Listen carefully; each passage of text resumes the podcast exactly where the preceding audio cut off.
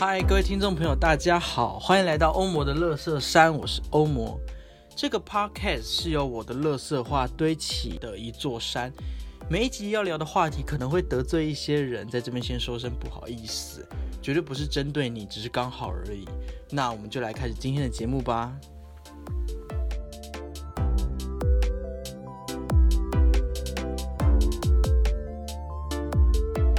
嗨，欢迎来到欧魔乐色山。你听过无条件基本收入吗？你是否感到自己一辈子都在求忙，生而为人的意义都被那该死的金钱给吞噬了呢？资本主义导致的贫富差距、经济、权力等结构问题，该如何才能解决呢？啊，资本主义已经走到末路了，这个世界需要新的故事，又是需要什么故事呢？今天这个单元叫做。基本收入就是来告诉大家如何解决这个问题。这个单元是欧盟的乐色山与台湾无条件基本收入协会（简称 UBI Taiwan） 共同合作的单元。每一集 UBI 与我都会一起聊聊基本收入这个议题。那就让我们来欢迎今天的来宾，是我们台大人类研究所这个月刚毕业的嘉佑。我们来欢迎嘉佑。Hello，谢谢大家，还有各位观众，我是无条件基本收入协会。UBI 台湾的志工加油！那我最近刚从人类学研究所毕业，不是人类研究，是人类学研究。那我为什么会呃接触基本收入？是大约在五年前的时候，这个组织一创立，然后我刚好就很幸运的加入了。好，我我觉得这句话蛮好玩，就是因为就是呃我自己对基本收入都很好奇这样子。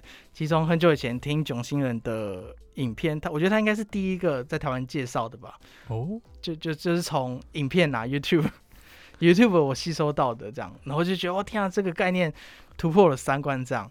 然后时隔好几年，我就终于在前几个月就鼓起勇气，就是问 UBI 说，哎，是是不是可以邀请 UBI 上节目这样子？哦，他联络我们有那么让你感到害怕紧张吗？就是要要联络一个。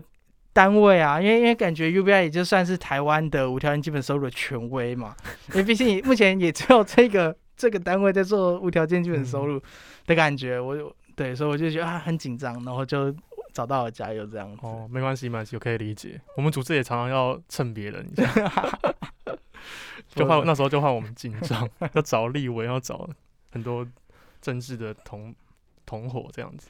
对，我觉得我觉得 UBI 真的是对台湾的意义，我觉得蛮重大的。那为什么呃，大家听到基本收入，一定想说啊，这什么意思？然后完全都不了解，没关系，反正我们就是要来一个一个慢慢介绍这样。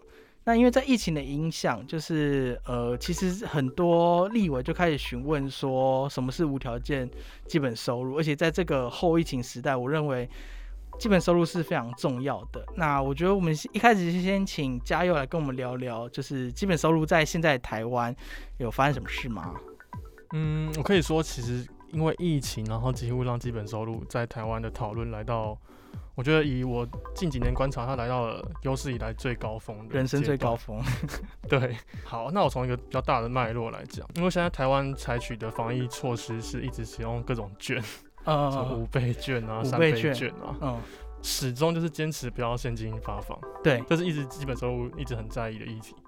那其实比较最近很多国家，包括韩国或者美国，嗯，就他们其实都采取了比台湾资格审查更宽松，然后发放金额也更多的防疫补助。像美国好像是给到三万吧，台币三万，哦，这么多？对，不是美金三万。那就美金三万的话，就就我我要去美国，那美国要破美金三万是一人九十九十多万吧？对啊，对啊，对啊，没有没有没有那么多，了解了解。对，台币三万也很棒。那我们 UBI Taiwan 其实最近 Podcast 才录了一两集，刚好就在讨论这个问题。然后，所以我想说，我在这边只是很概略的说一下最近的状况。嗯，那大家其实有兴趣可以搜寻我们的 Podcast，顺便攻上一下。好好，叫做穷忙世代杂货店。好的。那简单来说的话，呃。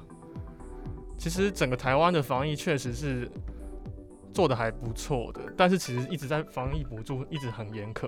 但是我觉得很有趣的是，呃，我不知道你有没有加入易创工会？我没有，我没有。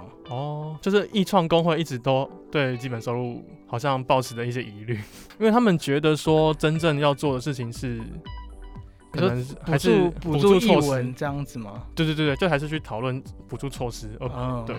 理解。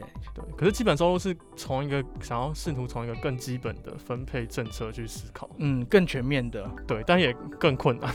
可能一双工会觉得他们那样的做法比较可以更直接达到痛点，对，那我也可以理解，嗯，对啊。那那讲到呃政党政治的部分的话，好像也可以分享说一下我们最近有哪些政党的人有兴趣。有有蛮多政党去找你们去谈的嘛？对，就从去年开始，然后我们都觉得蛮，就是蛮荣幸的，蛮然后也蛮喜悦的对，然后这里面，譬如呃，像是国民党的有郑丽文，嗯，然后他就是对这个议题有点兴趣，理解，对。然后所以他就曾经跟我们接触一下，但是后来因为他们有更多要忙碌的议题，所以就没有继续。了解了解。对，那后来还有民众党的蔡壁如，那他其实是最近真的在立法院去跟广推，对去推提倡的，然后这是有史以来基本收入的一个里程碑。但是我们其实没有坚持要哪个党派，嗯我们欢迎各种党派来跟我们接洽询问。嗯，对啊，还有很多小党，像是绿党啊，或是舒焕自创的台湾维新党，这个可能大家没有听过。嗯，对，但是一直都对基本收入比较有疑虑的，就是民进党和时代力量。哦，时代力量有疑虑哦，对，因为他就们比较精英阶层嘛。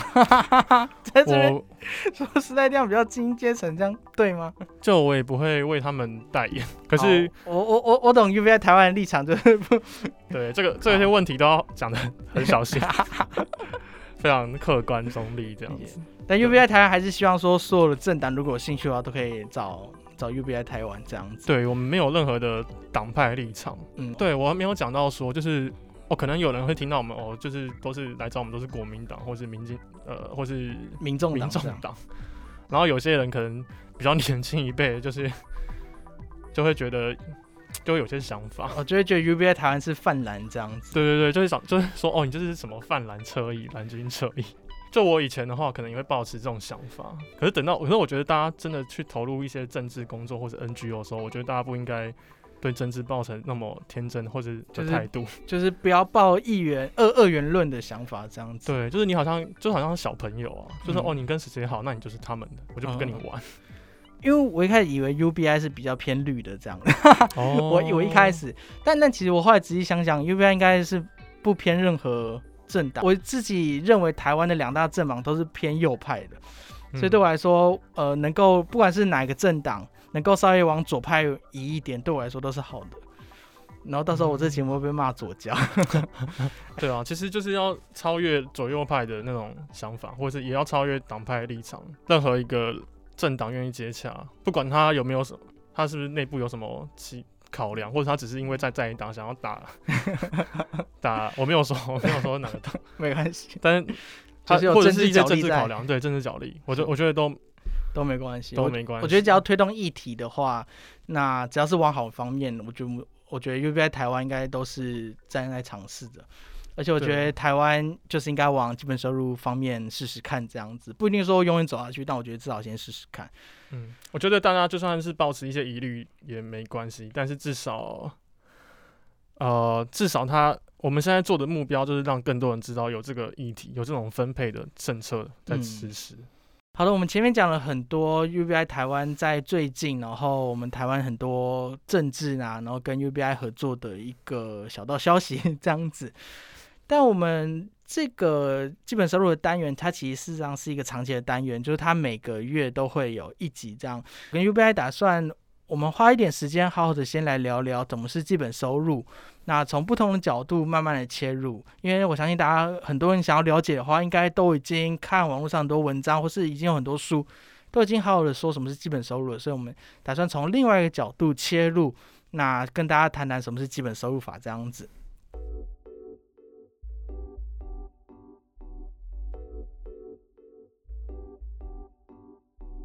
以我的观点啊，因为我自己是戏剧出身的，所以以戏剧的角度来说的话，其实人类是一个很有趣的生物，就是就是人类它是一个需要听故事才能活下去的生物。就是我们我们不会听到狗狗在床边睡前故事的时候，狗妈妈那边嗷嗷嗷嗷，然后狗狗就嗷嗷嗷，就这就是任何的生物都不需要听故事。但是只有人类会想要听故事，并且从故事中找到呃所谓的生存的意义，所以故事对于人类来说很重要。那为什么我会提这件事情呢？因为对我来说，呃，二十世纪的时候，人类说了三个故事。然后这边想想考一下加油，或是听众朋友，大家觉得二十世纪的时候，人类说了哪三个故事呢？哎，是是是是，哦，一次大战、二次大战吗？还是什么？一次大战、二次大战，嗯，有故事。有点类似，有点类似。那还有第三个故事，就是哦，可能三就是次大战三次大战、冷战。冷战，那那叙利亚战争算吗？就塔利班的故事嘛。最近看很多，我我觉得大部分人应该都听不知道到底是什么故事，因为我那时候听的时候，我也想说哈什么故事，就我跟你一样，我就想说到底是一一战、二战这样算故事吗？什么意思？然后然后然后那时候我听到这个观点的时候，我觉得哇天啊，脑洞大开这样。然后他嗯他那时候那个那个人跟我说。二十世纪人类说了三个故事，那分别是法西斯主义、共产主义跟资本主义，一种呃人人类活下去的一种理由吧。这样，你那是从哪里看到的？是那个人是谁啊？呃，我有点忘了那个人是谁，因为因为在以戏剧或是以文学的角度来说，有个东西叫做文化脚本，嗯，就是我我们我们我们人类很需要一个东西叫文化脚本，什么意思呢？就是呃，我们必须知道我们的未来可能会长怎样，我们才知道我们要去怎么做。嗯那这边举个例，就很像是呃，假好，假如一群异性恋在聊天，然后他们他们其中有个朋友是同性恋，然后那个同性恋朋友他其实有男朋友这样子，哎，并且他们结婚了。好，那一群一群朋友异性恋，他就会想说，哎，我我我突然他会突然不知道怎么称呼那个同性恋朋友的伴侣，他会突然说，呃，我呃我我要叫你夫妇吗？还是什么？你知道，就是这个就是所谓的文化脚本不足，所以所以人类会害怕去接触到我们原本文化脚本里面所没有的事情。嗯，所以所以对我来说，在呼呃在几年前，互加盟就是会会吵说啊，我们爸爸不能叫爸爸，妈不能叫妈，那怎么办？就是这听起来其实有点荒谬吧？就是诶，这这个论点好像不成立吧？就这个论点应该没办法阻止呃让人人拥有人权这样。但事实上，从戏剧的角度退回来看的话，对我来说是文化脚本的不足，就是嗯他们没有呃没有演示过，戏剧没有演示过，所以他们就会就是不知道该怎么办，所以这这是很正常。反正反正对我来说，就是十八世呃二十世纪初的时候，就是人类说了三个故事嘛，就法西斯、共产跟资本主义。那我们知道说法西斯主义跟共产主义已经不行了，那对我来说。呃，资本主义其实也应该走到末路，所以我觉得资本主义既然走到末路的话，我就觉得，哎、下一个要说的新的故事的话，可能就是基本收入。我觉得要把基本收入的这个故事的概念给说给大家听，所以这是我们这集的最主要的功用。这样，虽然我们前面讲了很多差题的话，没关系，前面也有助于就是让观众知道说，呃，我们最近基本收入在台湾政治上推行的状况。没错，好啊，那你刚刚讲到呃三个故事，我觉得呃，我觉得你这样的编排蛮有趣的，对，因为我觉得故事确实是很有力量。然后我觉得从近代来看呢、法西斯和共产主义都为我们诉说了好几个悲惨的故事。对，种族灭绝、对，不管是大饥荒，对大饥荒、文化革命，但你说资本主义要走到末路，这个我倒是有点疑虑。哦，为什么呢？对，其实你这样的讲法还是刚好就是马克思在《资本论》对未来的预言。嗯预言嗯，对那已经是两百年前的 预言了。我昨天看他那个，哦，你昨天才看《资本论》这样子？不是我看另外一本书，好像叫什么《共产宣言》还是什么，我有点忘了。哦，真的吗？哦，对对，前前几章我还没看完。太厉害了啊！对啊，马克思其实就在《资本论》说，呃，他试图论证说资本主义会自我灭亡。嗯嗯。你知道为什么吗？他他他说，因为资本主义会不断创造廉价的物品、廉价的商品，然后因为廉价的商品，呃，薪资也会变得更更廉价，然后最后会造成一个过剩的的情况，然后最后就会灭亡。哦，其实有点还蛮接近。就他的预言应该是商品不会涨，就是人类生产力如果他觉得未来会一直提高、一直提高、一直提，如果但是一旦你今天一小时就可以做一百个汤匙，嗯以前一小时只能做一个，嗯那现在汤匙不就变得非常低廉，嗯，它价格就变得低。嗯那你拿到薪水越来越低。嗯，然后，然后他就说啊，你啊，如果每个劳工的薪水都拿得越来越低，但是生产东西越来越多，他就觉得供说，哎过于求的状况。就是有一群一小群人在生产一大堆东西，嗯但是没有人买，嗯，然后资本主义会，所以他就觉得说资本主义会自己遭到灭亡。可是这只是一个很多矛盾的其中一个，他的预言没有成功，而且反而还造成很多的灾难，就是就是近代所有反抗资本主义，或是说什么资本主义走到末路那些国家，全部都过得很惨，或者是嗯或者是转开始转型。所以呢，呃，其实现在就算是最左派的社会社会学界吧，恐怕也不会有人说什么哦，我们应该要回到共产主义。哦，对，因为共产主义已经被验被历史验证，感觉是一个很失败的这体制，然后很难实践。嗯，虽然他有一些精神是还是遗留下来，所以我觉得我们应该要稍微修正一下你的说法，就是我们要说我们是修正资本主义，而不是说资本主义走到末路。哦，对修正资本主义。对，而且这个观点其实和无条件基本收入也不矛盾。嗯其实无条件基本收入它一直都不反对市场的重要性，嗯，对，然后也不反对资本主义，它只是想要修正资本主义的过度发展的问题。资本主义它发展到现在最大的问题是什么？因为因为对我因为对我来说，我们我们戏剧界有个，也不知道我们戏剧界我啦，我我之前的导演老师跟我们说过一个很有趣的话，他说，当你做一出戏，然后别人问你说这出戏在做什么时候，你不知道啊，知道你不知道该怎么说的时候，你就说这出戏在反抗资本主义，然后底下你就觉得说，哇，你好厉害啊，这样子。所以我蛮好奇的是，那资本主义现在。呃，如如如果他还没走到末路的话，那我们要修正什么？那那他最大的问题是什么？导致我们现在的社会变得贫富差距如此的巨大？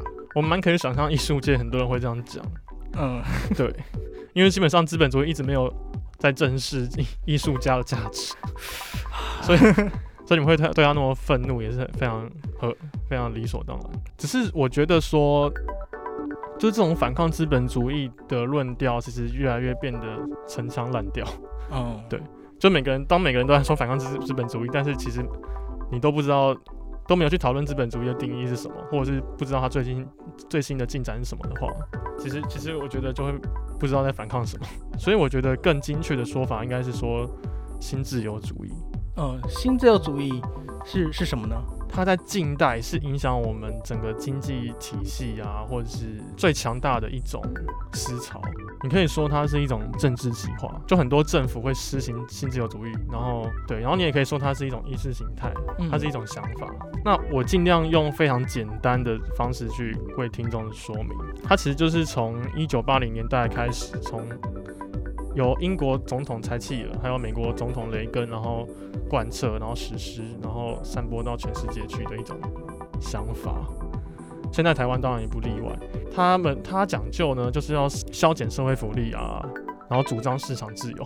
嗯，就是无形的手让他决定这样子。没错，所以就是所以现在薪资的问题全部都变成是市场的问题，每个人不能再抱怨社会了，就是所以现在人都会说什么哦，你你你找到工作或你薪资很少，就是你就是你能力低，你不懂得运用工具，对对，你不懂用利用资源、工具跟人脉。我我我超级讨厌听到这句话。就就我学学这个工具没差，但如果拿但学了，然后跟你说哦，你自己不会去学投资股票，然后你没钱去什么，你就不要怪政府，这个你就可以说他这个是新自由主义的人。哦，好，这是一种简化说法，但是但是其实新自由主义就是说，就是个人能力致富，然后变得越来越讨论政治，越来越少去讨论政治问题，嗯。对啊、就是因为薪资少，有可能是你要去参与政治，你要去讨论，但现在大家都觉得好像就是市场很自由啊，然后贫富差距都都不是问题啊，都是个人能力不足。嗯，所以简单来说，性自由主义可以说是一种资本主义的极端化嘛，就是完全不管社会政治的这种结构性的问题，完全把它归类归类在个人的自由、个人的能力上，嗯然后忽略整个社会的其他的呃一些隐性的因素跟条件。就好像也不能说极端的样子，对。可是确实，我觉得我觉得在资本主义还是有左右派的形式。嗯那我觉得确实新自由主义就是特别偏右派的，嗯，就是他主张不干涉，但造成了很多贫富差距的问题。也许他确实有部分的解决了一九八零年代的一些福利过，就是福利过度的问题。就今天如果换个角度，你是有钱人的话，然后你当时如果要缴超多税给那些不工作人，就如果你是那个角色的话，你说明就会觉得新自由主义很。但另外一端就是社会主义的形态的资本主义，就像北欧挪威这样的国家，哦，对他们主张就是很高的税收，然后更平等的国家呃分配政策，财富分配政策。所以你刚才说到社会主义，其实也算是资本主义的一环。没错，哦，资本主义就是一种政治经济形形态，嘛，嗯，政治经济形态。对，就是一种分配策略。嗯、那经济主义跟社会主义算是一种意识形态吗？呃它是一种核心精神跟理念。这这个定义有点麻烦，有些人会觉得是意识形态，但呃也可以说是一种政治的策略这样子。政治政治思潮呃政治思维的，对，好像都可以说是意识形态。哦，理解理解。对对对，好那其实跟我想的蛮不一样的，因为因为我之前以前一直老老实说我在年轻的时候，我分不清楚什么是共产主义跟社会主义。然后当我在提说哦基本收入的时候，我身边的朋友都说，哎，那不就是共产主义吗？然后我觉得，呃呃，那我就不知道该怎么回答。对，所以所以我现在才知道说，哦，原来社会主义跟共产主义其实是不一样的东西，然后社会主义也是可以包含在资本主义底下的。没错。其实我反而会觉得说，现在的资本主义啊，越来越不像是十八世纪亚当·斯密当初想象那样资本主义。你说你说在那个法国大革命之后，然后大家都很有希望那个资本主义，现在就已经不是了。我忘记亚当·斯密是出生在那个时 时代之前之后，反正对，反正那个时代他们那个时候的经济学家是希望自由，因为因为大家希望可以脱离封建社会嘛。对，脱脱离那个农奴制度嘛。没错，对，就不管再怎么做，我们都不是属于自己的财产这样子。对。结果现在的现在还是一样。结果现在资本主义越来越像越来越像以前的封建建社会靠拢，嗯，你知道为什么吗？其实房东就像是当代的封建主一样，嗯，封建领主，嗯。对，他就买一大堆的呃土地这样，土地，然后租给别人，然然后然后租的人就是农奴，就是上缴那些税金给他，嗯，然后他不用生产，然后然后以前的封建主还有所谓的荣誉啊，然后还要保障农奴的身家安全啊，嗯，现在都没有，把这件事推给国家，反正有什么事错了都怪政府这样子，然后永远都不是这些土地主人的责任。哦，对，你、诶你讲的蛮有趣。其实人类学真的有一个名词叫做 NB 四重主义，那是什么东西？就是讲说以前那种农奴和封建制封建主之间的那个庇护和关系，然后现哦在现在都好啊，没有。也有也有可能有房东就是会敲敲你们门，然后带带零食给你，或者突然闯进来跟你聊天，谁要啊？好像不太舒服。他们叫人冷气坏也不修，好不好？哦，呃，你自己用坏的你自己修。哦，那可能就是在封建时代，就是不帮那个骑士去修他剑的那种可是封建时代的时候，他们会。他们还会提供那个农奴的子弟读书啊，然后他们还会保护嗯农奴、啊。如果真的好的农主的话，还可以把这边自己的美轮美奂这样子。嗯，对，现在没有了。好像有点太离太回到 封建又回到了时十八世纪的历史。但我想要透过这个时议题来说，其实提醒听众的是说，其实现在资本主义反而越来越不资本主义。是贫富当贫富差距越来越大，然后呃，其实真的有很多严肃的书籍在讨论这个问题。嗯，那资本主义真正资本主义要怎么说呢？好，它它它像的是自由价值是什么？那像是一些基本收入的学者，像是 Guy Standing，他其实就有谈到说，他觉得资本主义的繁荣或者近代的繁荣，是因为在二战后期，嗯，然后百废待兴，然后然后很多的那时候土地才就整个企业才刚开始运转运作，然后土地都目前都还没有建设，然后都很破败这样，对，然后那个时代很低。对，然后那时候那个时代就冒出了非常多的中产阶级，嗯，然后就一直觉得这套制度是可行的，然后是很很是一套非常好的制度，嗯，就就是那那个时代，真的就是你只要努力工作就可以前眼角目的时代。对。对，前眼角目，然后我们就赶快圈地为王，或是就是用很便宜的地赶快买一下，便宜的钱买下一块地这样。对，我猜 PTT 的乡民观点应该也是差不多这样。对，可是问题是我一个很重要的是，我们应该意识到说，资本主义是一段它可能是在某一段特定时期特别有用，嗯，对。但是放到时现在这个时代的话，它的体制还是还是适用的吗？还是说我们可以寻找替代性的分配制度，像无条件基本收入？那这是我觉得听众可以去思考的问题。我觉得，我觉得听众听到这边的话，呃，除了听到我一直在疯狂的抱怨之外，我觉得也可以好好聊聊，讲讲说，哎，像我觉得前面有提到几个观点，我是之前都没有想过，就是哦，原来十八世纪一开始提出来的资本主义的核心概念，其实跟现在我们在实行、我们在说、我们在做的，其实已经。非常的呃，非常的嘛，相对的已经很不自由了。然后一开始的初衷都已经没了，所以对我来说，基本收入是一个全新的，或是是一个我希望它未来更好的一个重新分配的概念，这样，所以才会开始想要聊这一集。那我再问一个问题好了，就是我们同学很常说共产主义跟社会主义两个傻傻分不清楚，那共产主义跟社会主义之间的差别又在哪呢？哦头痛，对，然后呃，你会想说自己来上的时候，然后被问很多那种可以当一学期讨论的大命题？不会不会不会，这个问题其实很多呃基本收入的教科书都写的非常清楚。是，对。那那我其实一直都很惊讶，说呃为什么大家会这样想？嗯，对。可是我也可以理解吧，就是可能大家对分配财产的这种制度，他们都全部都觉得就像是共产主义。对，那我觉得这个混淆其实有点差距有点大，嗯嗯嗯，因为我们在分配制度上有很大的不同。虽然你可以说，其实我觉得我们应该是站在社会主义的角度去分配，是，甚至有些人还觉得说是一种左派自由至上主义，嗯，甚至是一种自由平平等主义。你说社会，你说基本收入吗？算是一种自由平等主义？对，在政治哲学的光谱上，嗯，对，好，我们不用纠结在这些名词那么上面，但是总之它都不是共产主义。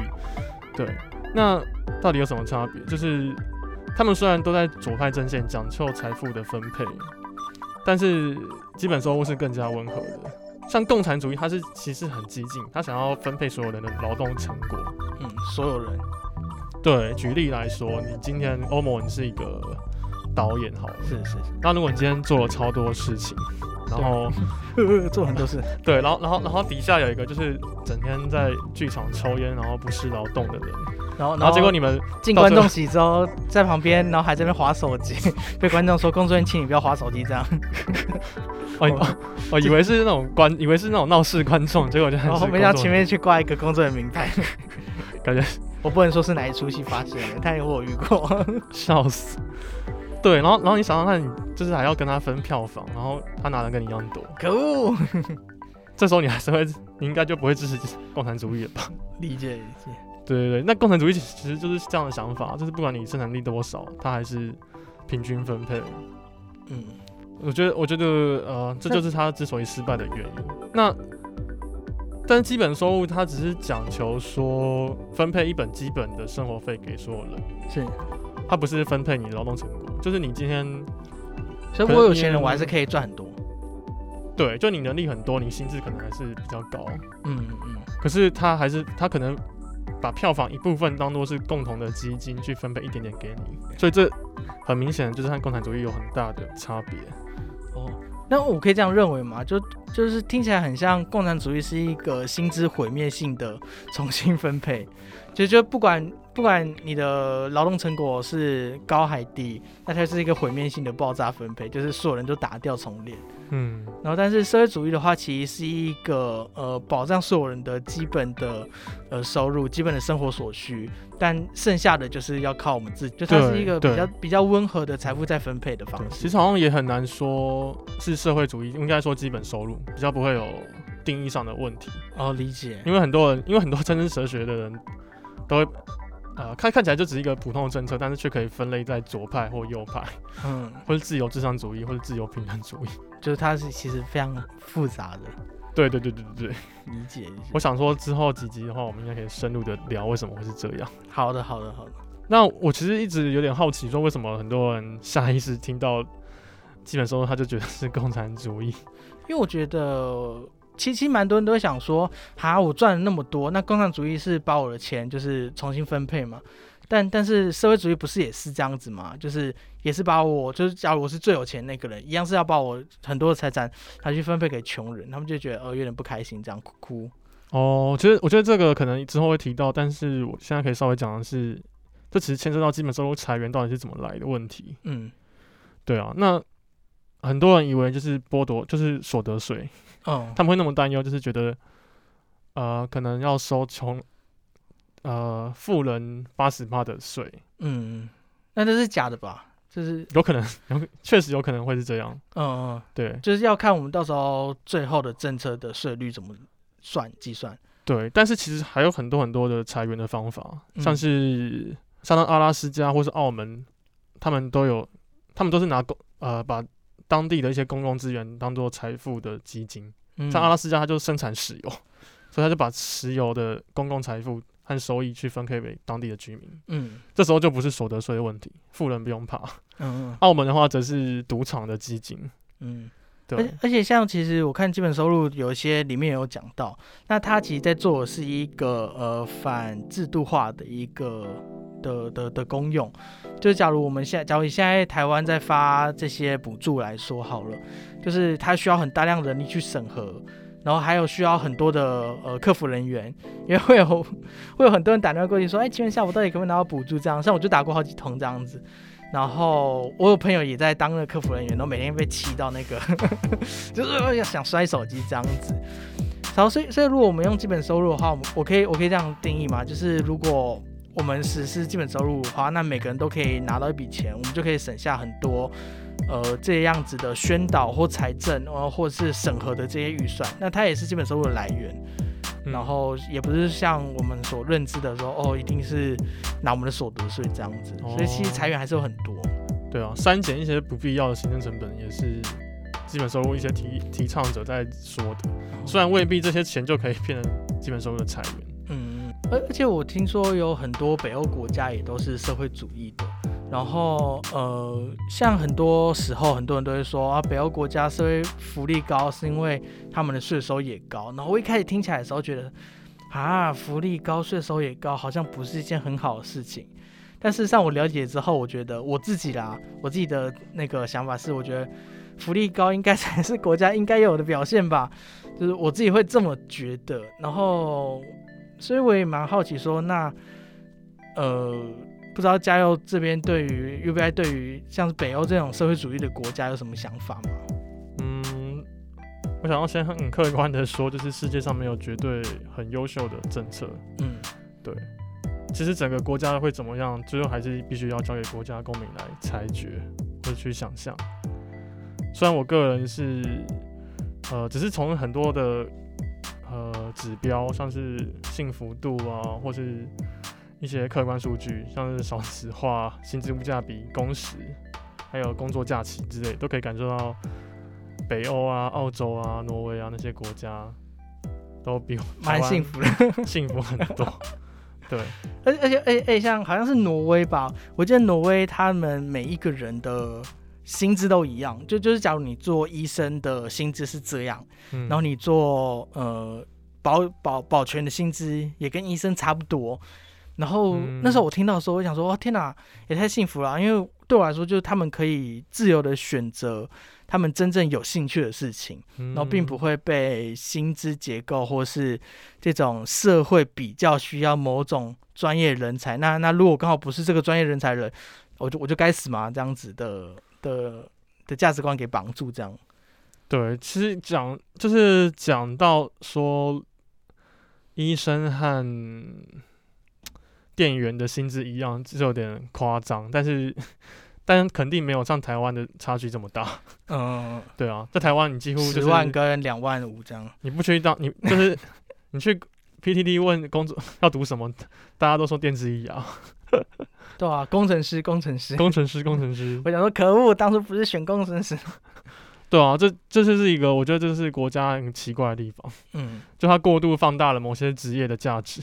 那这样难道所有去当店员的人就没办法生小孩，或是 就该死这样。对？这其实是一个很复杂的问题，值得就是新开一集来讲。就是很多人类学家会讨论工作定义的问题，还有为什么有些工作它它凭什么价值比较高，嗯 嗯，还是它只是因为大家觉得大家以为这件事很重要，大家以为 iPhone 手机超棒，然后整个就引领社会。嗯，大家觉得 A P P 超超需要的这样，对对对对我开发很多超级废的 A P P。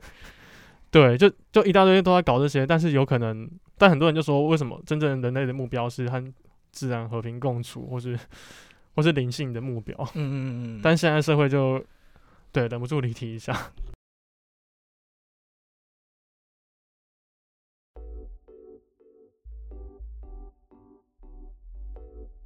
就前面聊了很多，就是从这世界需要三个故事，然后我们解释了资本主义到底是个什么样的主义。这样，那我们聊到了，呃，新自由主义是一个在光谱上面是比较往右派的的方面走，然后社会主义是比较修正资本主义后的结果。这样，所以对我来说，这世界其实是需要一个新的故事。对我来说啊，就是是社会主义。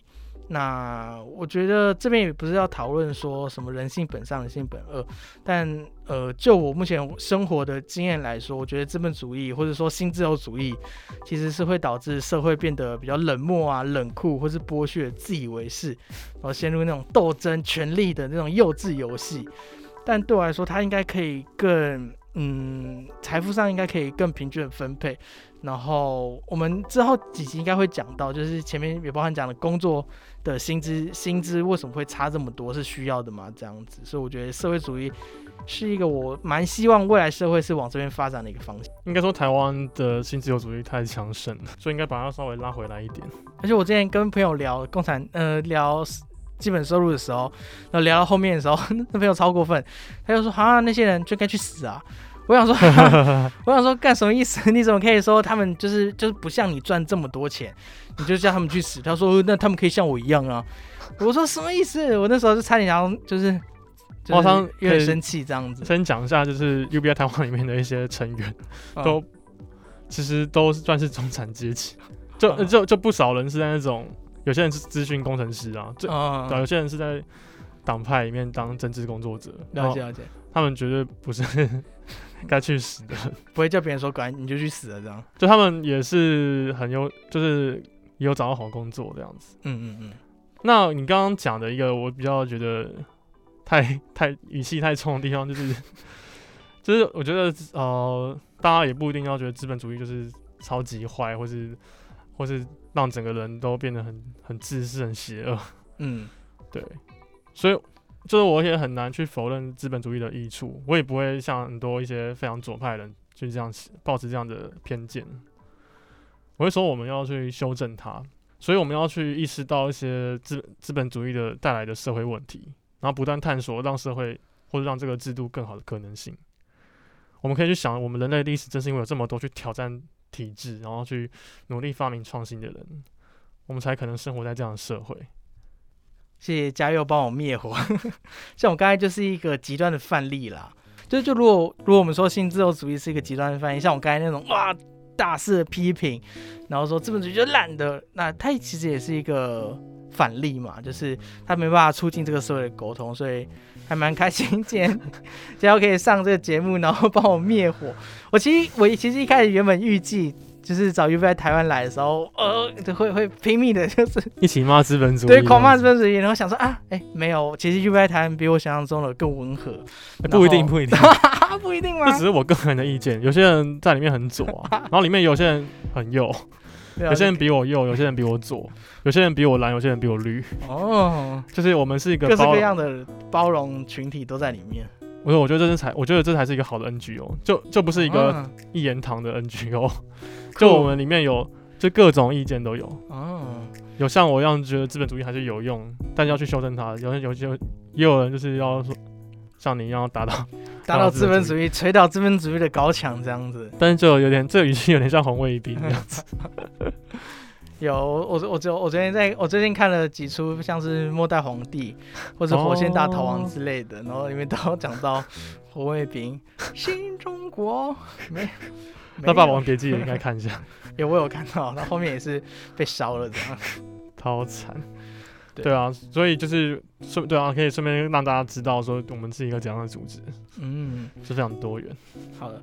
那我们这期节目其实差不多告一个段落。那我们这边再讲一次，就是这个节目其实是欧姆乐色山与 UBI 台湾一起共同合作的单元。那这个节目除了在呃欧姆乐山这边播出之外，其实在 UBI 台湾的自己的 p a r k 节目，穷忙世代杂货店也会同步播出。对，没错。所以在两个节目都可以收听。好，那希望各位观众可以在欧模，然后也在我们的穷忙世代杂货店见喽。好，如果你喜欢这个节目的话，欢迎到欧姆乐色山跟穷忙世代杂货店，然后或是在脸书搜寻 UBI 台湾，然后帮我们点赞、分享跟按赞这样子。